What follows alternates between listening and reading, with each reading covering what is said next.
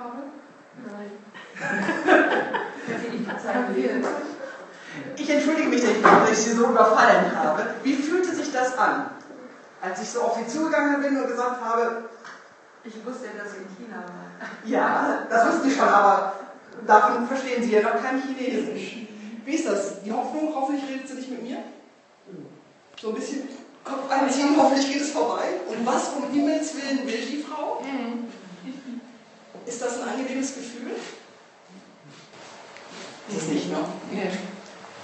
Es ist auch eine schlechte Didaktik, muss ich zugeben. Also ich kann das nicht als Ansatz für einen Sprachkurs empfehlen. Ich glaube auch nicht, dass irgendjemand von Ihnen das machen würde. Das ist ziemlich bescheuert, aber das ist in der Tat die Situation, wo sich ganz viele Flüchtlinge fühlen.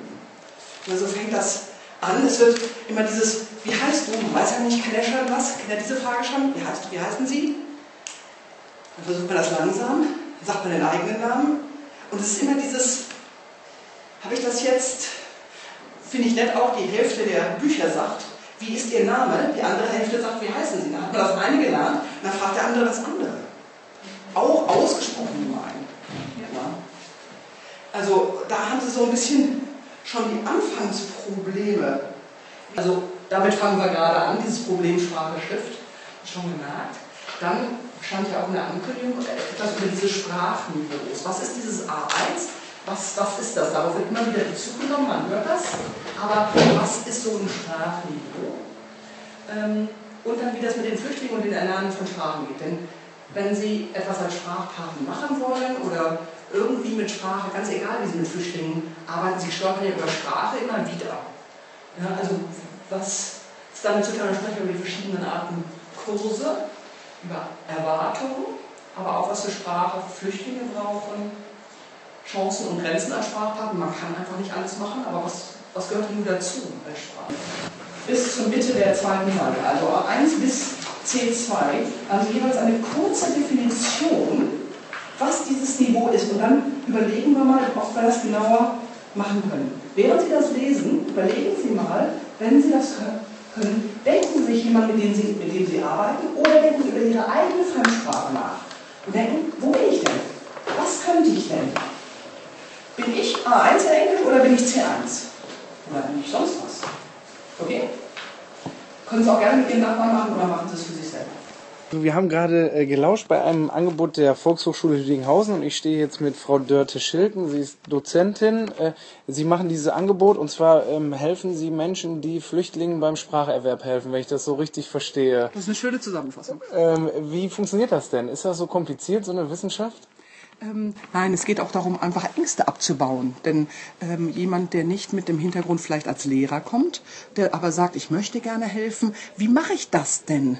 ähm, da auch einfach zu sagen, hier sind ein Stapel praktischer Tipps. Oder Sie haben es eben auch schon gehört im Seminar, ist es so, dass einzelne Leute sagen, jetzt mache ich das schon seit einem Jahr, mache ich das richtig, könnte ich das besser machen? Ich habe die und die Probleme, wie kann man damit umgehen? Und da haben wir gemeinsam versucht, einen Katalog zusammenzustellen von typischen Sachen, die hilfreich sein können. Also wir haben nicht gesagt, was sind die Probleme, sondern was könnte man gebrauchen und haben dann gesagt, ähm, jeder soll sich raussuchen, was er meint, er bräuchte. Es ist also kein Kurs, sondern es ist gezielt so aufgebaut, dass sich jeder den Abend rauspicken kann, der ihm hoffentlich hilft, besser zu helfen. Das heißt, man muss jetzt, also muss in Anführungsstrichen auch nicht zehnmal äh, äh jede Woche hierher kommen, sondern kann seine Zeit, seine vielleicht auch äh, äh, rare Freizeit dann tatsächlich doch noch eher in die Flüchtlingsarbeit einbringen, anstatt jetzt ewig bei der VHS zu sitzen und sich fortzubilden. Sie haben das gut gesagt.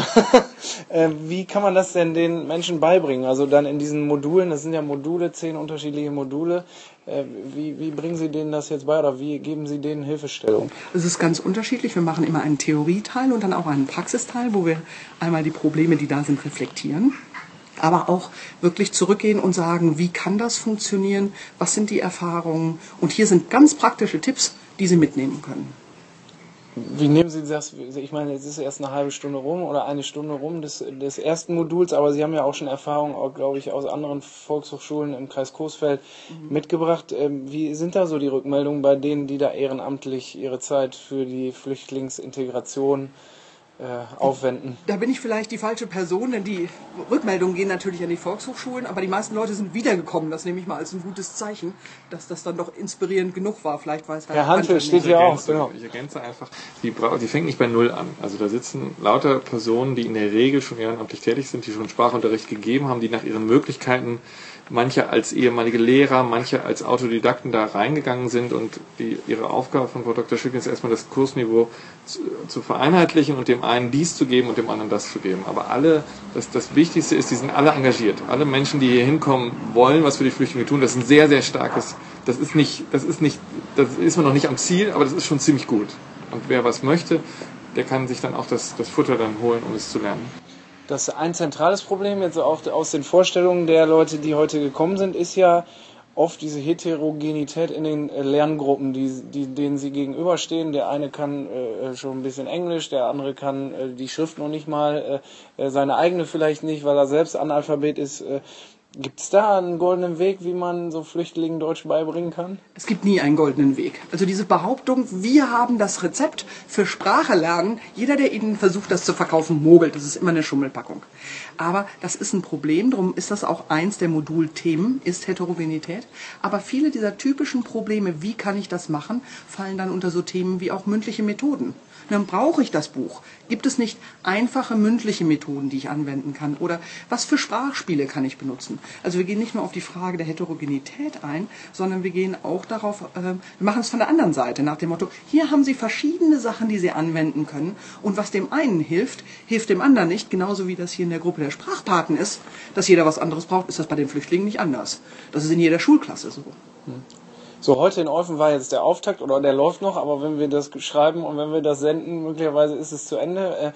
Äh, äh, für den Südkreis hier Lüdinghausen, Ascheberg, Nordkirchen, Olfen und Sennen ist ja die Volkshochschule hier zuständig. Äh, Kann man da jetzt in die anderen neuen Veranstaltungen einfach reingehen? Was muss man tun? Man muss sich anmelden. Wir haben, wir wollen 20 Leute in so einem, in einem Termin, also in einem Modul aufnehmen, aber das klappt eigentlich ganz gut. Die ähm, Gruppierungen der Flüchtlinge sind in jeder Gemeinde ein bisschen unterschiedlich. Die Leute melden sich bei uns an, über unsere Homepage kriegt man da Zugang, kriegt man Kontakt direkt an die Flüchtlingshilfe sich wenden, dann kann man da rein. Es findet auch, dieses ist ein Projekt, was drei Volkshochschulen gemeinsam sich ausgedacht haben. Der Kreis finanziert das. Und Frau Dr. Schilken ist unsere Sprachlehrerin oder unsere Multiplikatoren-Schulerin, wenn man so richtig will. So, und das, was kostet das? Nichts. Weil das der Kreis bezahlt. Der Kreis bezahlt es und damit kostet es nichts. Es ist also kostenlos für die Teilnehmer. Und vielleicht noch, noch ein Satz, also was hier passiert bei uns im Südkreis, passiert natürlich überall im Land Nordrhein-Westfalen, in ganz Deutschland.